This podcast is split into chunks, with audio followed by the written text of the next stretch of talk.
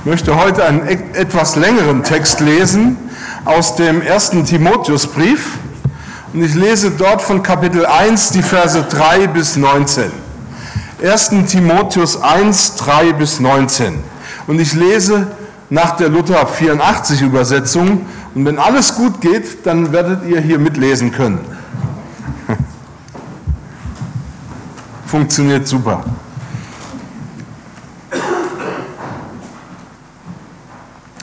Du weißt, wie ich dich ermahnt habe, in Ephesus zu bleiben, als ich nach Mazedonien zog und einigen zu gebieten, dass sie nicht anders lehren, auch nicht Acht haben auf die Fabeln und Geschlechtsregister, die kein Ende haben und eher Fragen aufbringen, als dass sie dem Ratschluss Gottes im Glauben dienen. Die Hauptsumme aller Unterweisung aber ist Liebe aus reinem Herzen und aus gutem Gewissen und aus ungefärbtem Glauben. Davon sind einige abgeirrt und haben sich hingewandt zu unnützem Geschwätz, wollen die Schrift meistern und verstehen selber nicht, was sie sagen oder was sie so fest behaupten. Wir wissen aber, dass das Gesetz gut ist, wenn es jemand recht gebraucht, weil er weiß, dass dem Gerechten kein Gesetz gegeben ist, sondern den Ungerechten und Ungehorsamen, den Gottlosen und Sündern, den Unheiligen, den Ungeistlichen, den Vatermördern und Muttermördern, den Totschlägern, den Unzüchtigen, den Knabenschändern, den Menschenhändlern, den Lügnern, den Meineidigen und wenn noch etwas anderes der heilsamen Lehre zuwider ist, nach dem Evangelium von der Herrlichkeit des seligen Gottes, das mir anvertraut ist. Ich danke unserem Herrn Christus Jesus der mich stark gemacht hat und für treu erachtet hat und in das Amt eingesetzt. Mich, der ich früher ein Lästerer und ein Verfolger und ein Frevler war, aber mir ist Barmherzigkeit widerfahren und ich habe es unwissend getan, im Unglauben. Es ist aber desto reicher geworden, die Gnade unseres Herrn samt dem Glauben und der Liebe, die in Christus Jesus ist. Das ist gewisslich wahr und ein Wort des Glaubens wert, dass Christus Jesus in die Welt gekommen ist, die Sünder selig zu machen, unter denen ich der Erste bin. Aber darum ist mir Barmherzigkeit widerfahren, dass Christus Jesus an mir als allererstem Geduld erweise, zum Vorbild denen, die an ihn glauben sollten, zum ewigen Leben. Aber Gott, dem ewigen König, dem Unvergänglichen und Unsichtbaren, der allein Gott ist, sei Ehre und Preis in Ewigkeit. Amen. Diese Botschaft vertraue ich dir an, mein Sohn Timotheus, nach den Weissagungen, die früher über dich ergangen sind, damit du in ihrer Kraft einen guten Kampf kämpfst und den Glauben und ein gutes Gewissen hast. Das haben einige von sich gestoßen, und am Glauben und haben am Glauben Schiffbruch erlitten. Aber ich möchte noch mal beten. Vater, ich danke dir dafür, dass du uns dein Wort gibst.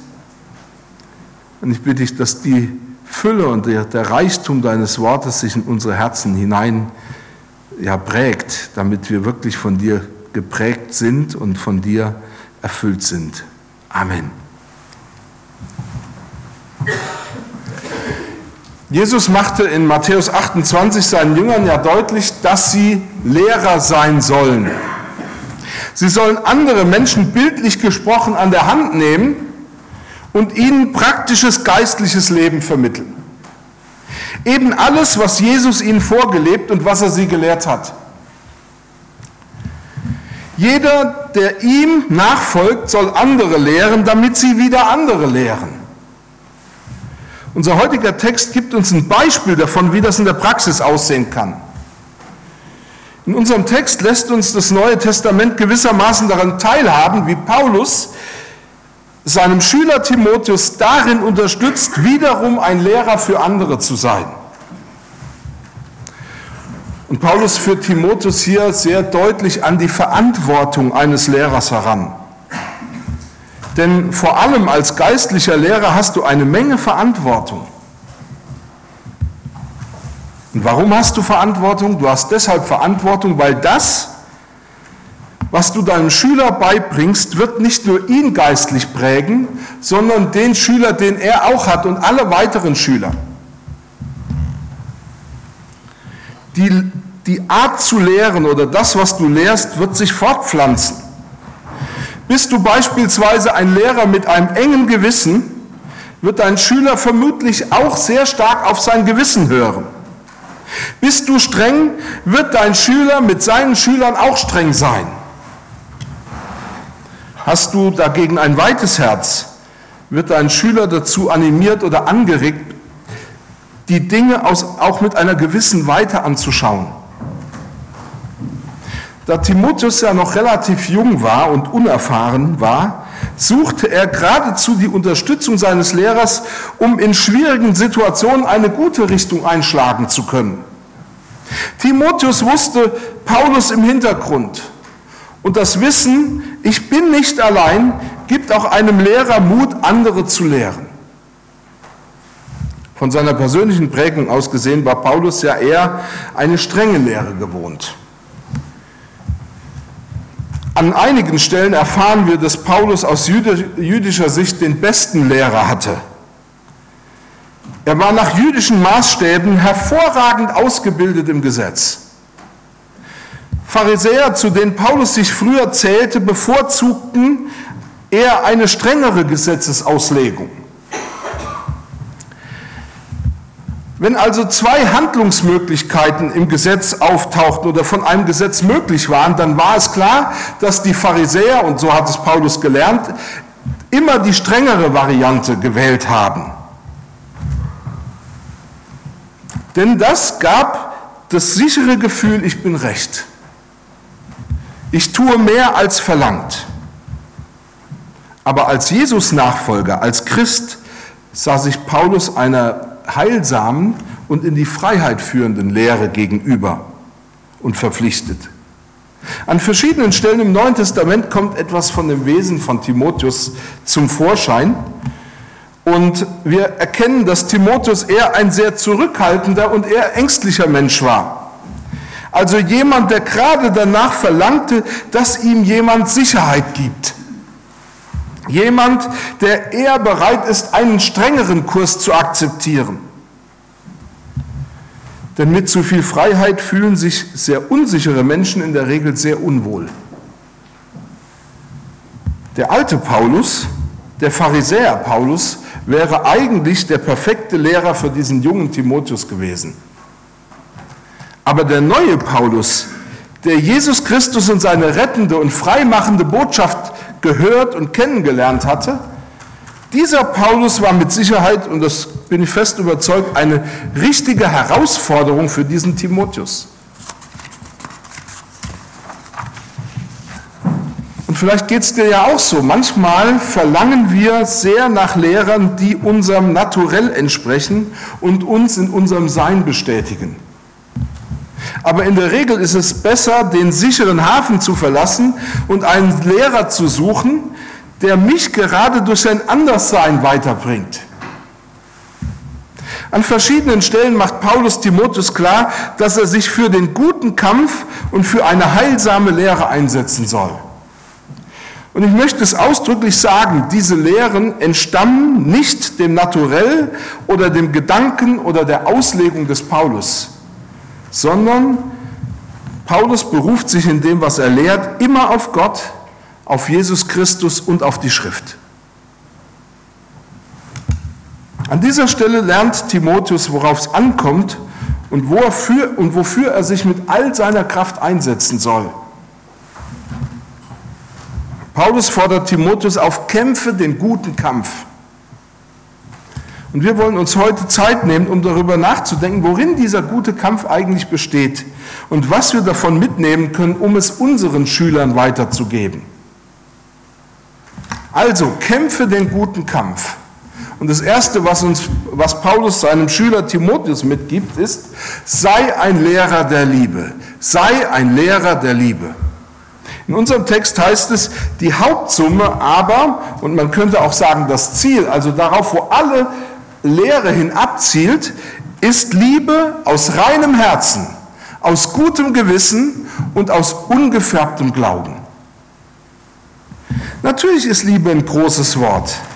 Aber um wirklich zu verstehen, was Liebe bedeutet, müssen wir lernen, unsere Erklärung, was Liebe ist, aus Gottes Wort gewinnen. Oder von Jesus Christus lernen. Denn wir merken das sehr schnell, suchen wir eine Erklärung von Liebe, die uns unsere Gesellschaft vorgibt. Dann wird das, was Liebe bedeutet, relativ schnell ausgehöhlt. Das heißt, Liebe wird dann schnell auf ein Gefühl reduziert und Liebe wird gebraucht, um ethische Normen auszuhöhlen. Liebe ist dann manchmal nicht mehr als ein Etikett oder eine Rechtfertigung, bei dem selbst das schwierigste Verhalten nicht mehr hinterfragt werden kann, weil es ja alles aus Liebe geschieht. Paulus spricht dagegen von einer Liebe, die wir nur bei Jesus wirklich sehen und verstehen lernen. Er gebraucht hier dieses griechische Wort für Liebe Agape. Und wenn wir uns dieses Wort anschauen, dann werden wir feststellen, oder dann kann man erfahren, dass dieses Wort Agape für die Griechen eher ein Wort war, das sie äußerst selten gebraucht haben. Und was für dieses Wort typisch war, ist, die Griechen haben es nicht verstanden. Sie konnten mit diesem Wort nichts anfangen.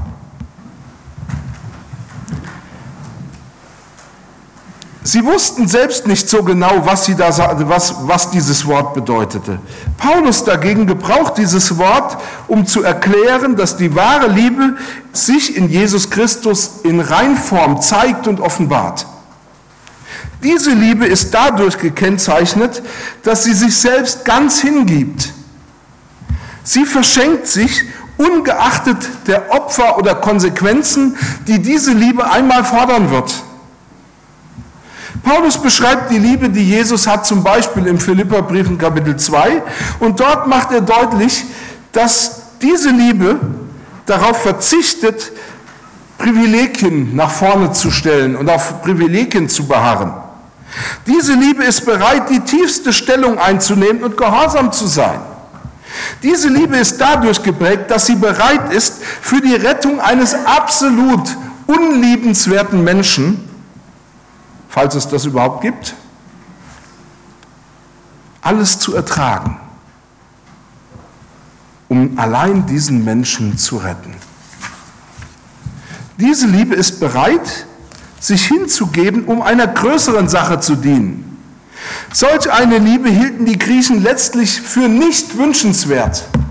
Das entsprach all dem, was die Griechen nicht wollten. Das widersprach ihren ganzen Ansichten. Und als ob all diese Herausforderungen der Liebe Jesu nicht schon genug wären, kommt Paulus darauf zu sprechen, aus welcher Quelle diese Liebe denn eigentlich fließen soll. Und er sagt, diese Liebe soll ausgezeichnet sein durch ein reines Herz, durch ein gutes Gewissen und durch ungefärbten Glauben.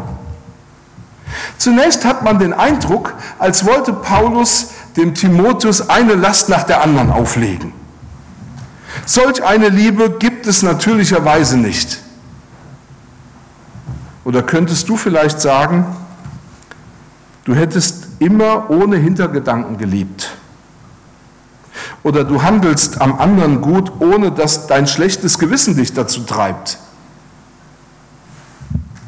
Oder du bist gut zu jemand, ohne Absicht dein frommes, gutes inneres Wesen zur Schau zu stellen. Oder ohne dass du hoffst, noch mehr zurückzubekommen, als du selber gegeben hast. Ein ängstlicher Timotheus mit einem sehr engen Gewissen muss geradezu verrückt werden, wenn er solche Anforderungen hört. Die Unmöglichkeit der Liebe, einer solchen Liebe, muss ihn geradezu ersticken. Er merkt, wenn ich diese Maßstäbe an meine Liebe halte, dann kommt etwas Unmögliches heraus. Denn sobald ich mein Herz auf Reinheit im Blick auf Liebe untersuche, stelle ich fest, dass mein eigenes Herz mir einen Strich durch die Rechnung macht. Da tauchen Gedanken auf, da weiß ich weder, woher kommen die, noch will ich die.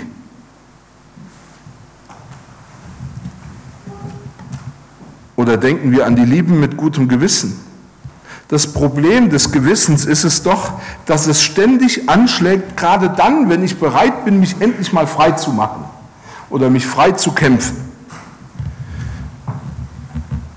Das Gewissen zwingt mich, mein eigenes Handeln ständig zu analysieren und festzustellen, egal was ich auch versuche, es ist nie genug. Wann liebt man schon mal genug? Das Gewissen zwingt mich, meinem Gefühl und meinem Verhalten mehr Beachtung zu schenken als Jesus Christus. Oder die Liebe aus ungefärbtem Glauben. Eine Liebe, die so getrieben ist vom Gedanken, Gott zu gefallen. Jesus tadelt die Pharisäer, das könnt ihr in Matthäus 6 nachlesen, und hält Jünger, seine Jünger dazu an, solches Verhalten zu meiden, es wirklich zu meiden. Denn bei den Pharisäern war es so üblich, dass sie den Armen spendeten oder dem Tempel spendeten, dann auf den Marktplatz gingen, sich hinstellten und öffentlich ausrufen ließen, was sie, dass sie gespendet haben und wie viel. Es wäre doch mal cool, wenn wir das hier auch so machen. Wir richten hier so eine Spenderbox ein für das neue Gemeindehaus und dann wird verkündet und hier der und der hat so und so viel für das neue Gemeindehaus gespendet. Super. Ja, ganz nach diesem Marketing-Gedanken, tue Gutes und rede darüber. Wie rein sind deine Motive wirklich? Paulus macht dem Timotheus deutlich, lieber Timotheus, es geht gar nicht darum, sondern es geht um etwas völlig anderes. Und dessen musst du dir bewusst sein. Timotheus, wann hast du denn wirklich ein reines Herz? Frag dich das doch mal. Wann hast du ein reines Herz? Und Paulus will ihm sagen, wenn du, auf, wenn du zu Jesus kommst und darauf schaust, dass er dir alle Schuld abgewaschen hat.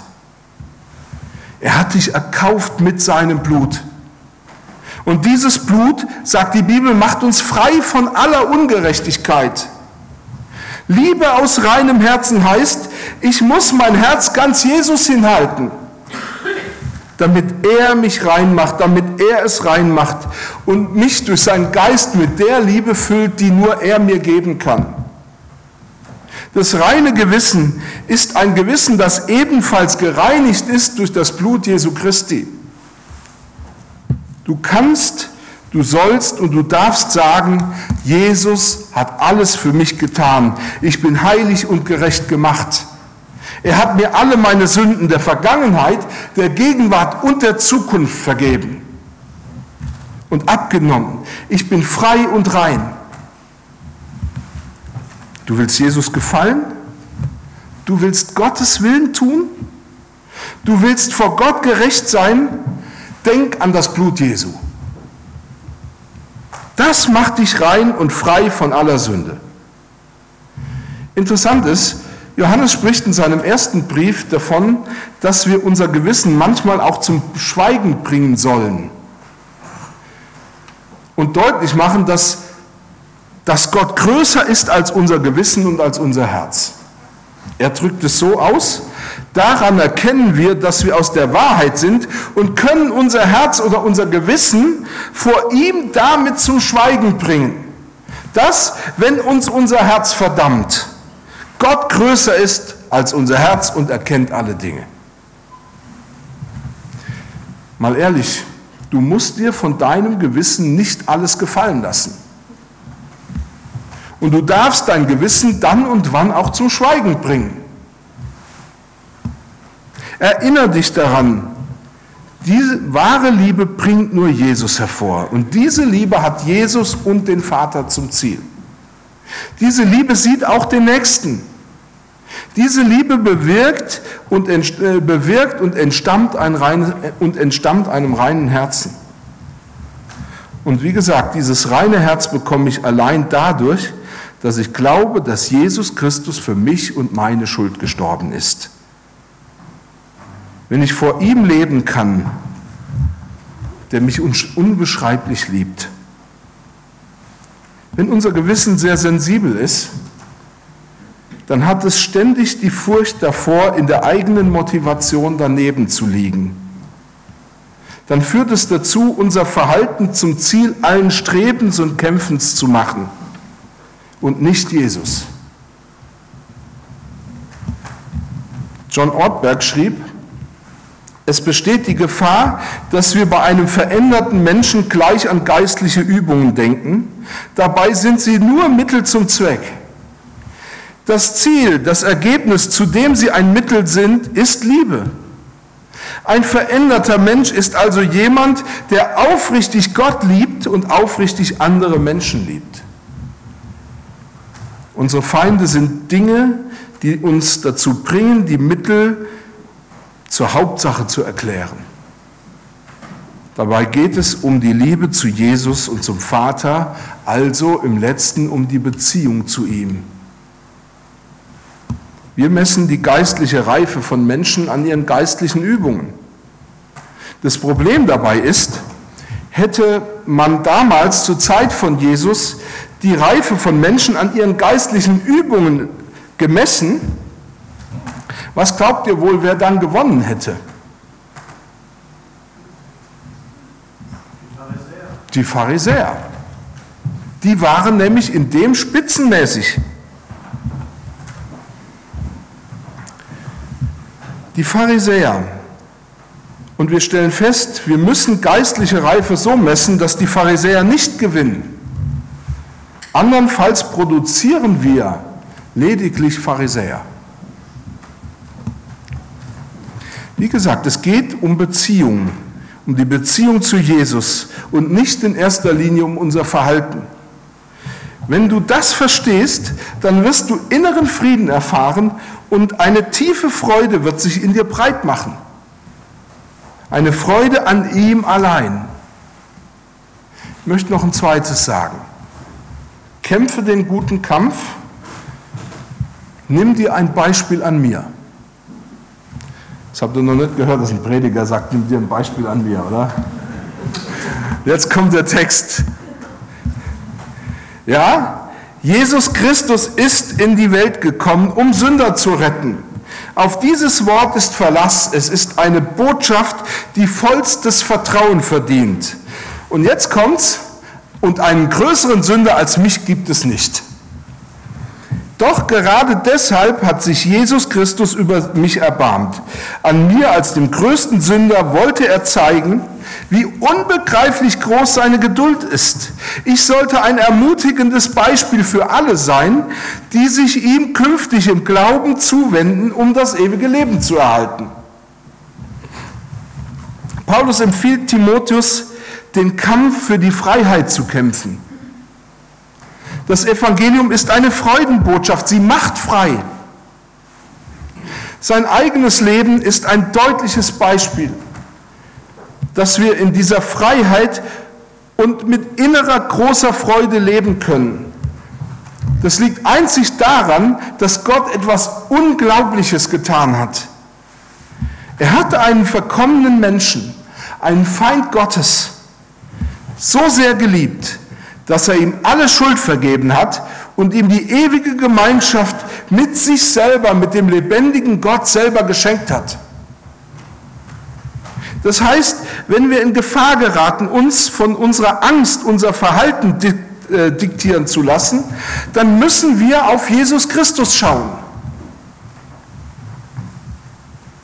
Dann müssen wir darauf schauen, was, für, was er für uns getan hat. Und Paulus sagt, wenn du keine Ahnung hast, was Jesus für dich getan hat, dann schau dir doch mein Beispiel an.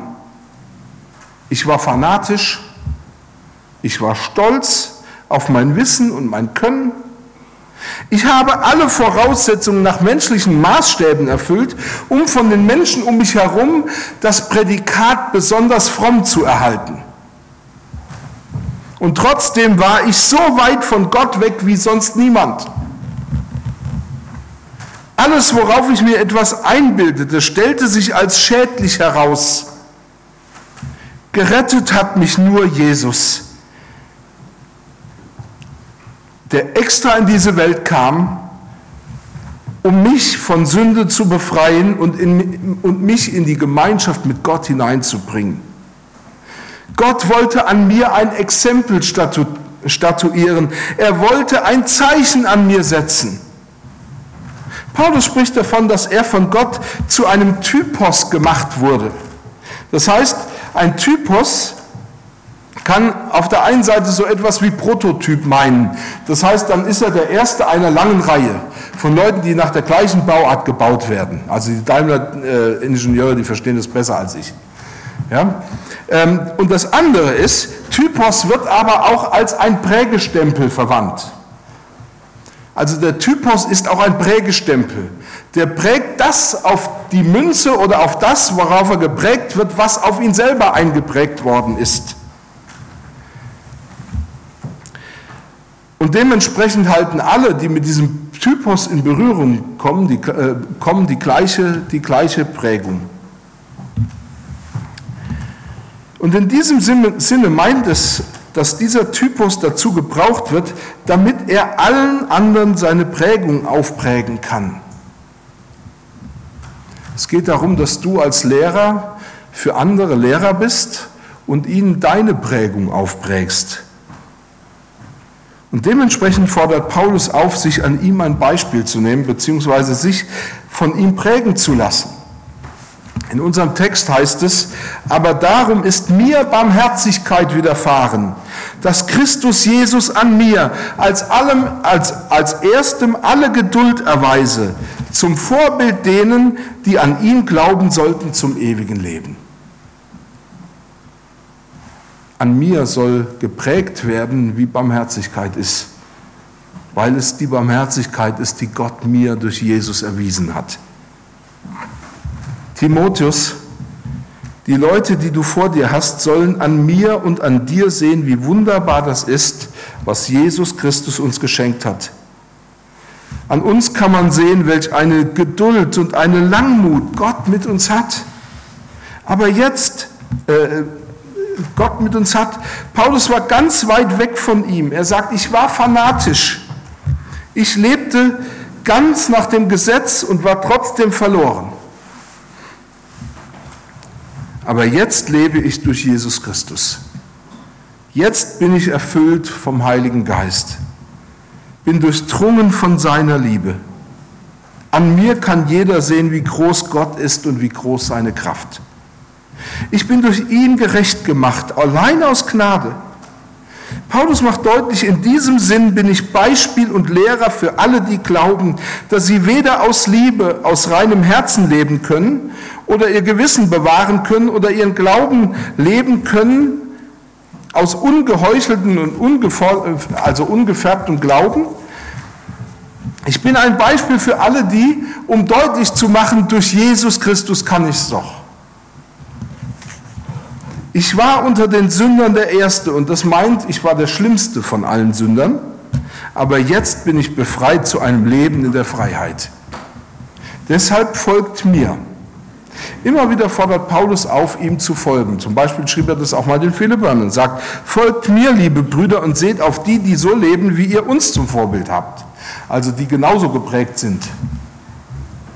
Und dieser Aufruf, ihm zu folgen, ist ein Hinweis für geistliche Lehrer, für Väter und Mütter im Glauben. Wie gesagt, ihr seid nicht dazu aufgerufen, in erster Linie theologisch, ähm, in erster Linie theologische, sondern praktische Lehrer zu sein. Es geht um das praktische Leben. Um das, wie mache ich was?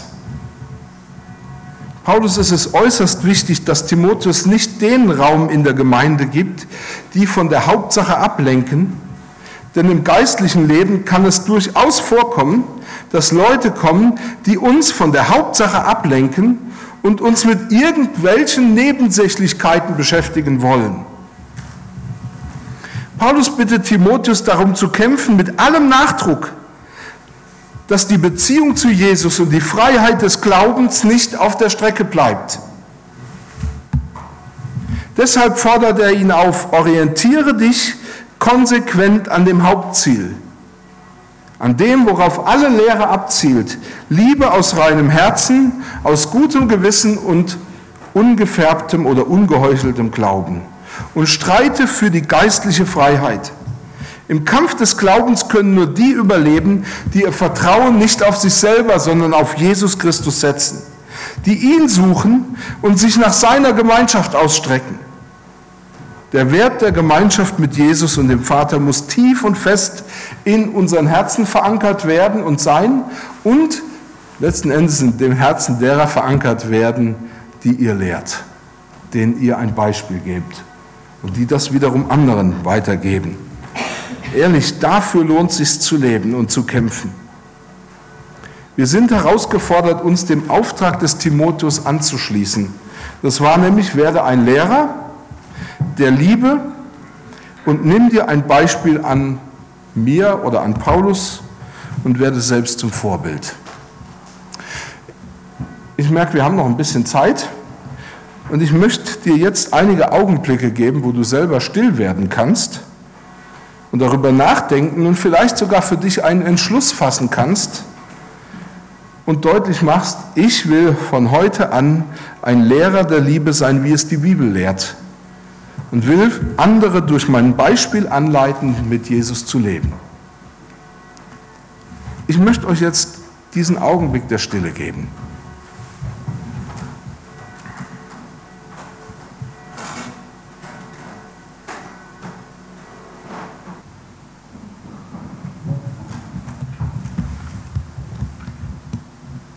Und wenn du diesen Entschluss gefasst hast, dann bitte ich dich einfach mit mir laut zu beten. Dieses eine, diesen einen Satz. Lieber Jesus, ich will von heute an ein Lehrer der Liebe sein, wie sie die Bibel lehrt und werden äh, äh Lehrer sein und ich will andere durch mein Beispiel anleiten, mit Jesus zu leben. Also wer jetzt will, darf das gerne laut mitbeten. Jesus, ich will von heute an ein Lehrer der Liebe sein, wie es die Bibel lehrt. Und ich will andere durch mein Beispiel anleiten. Amen.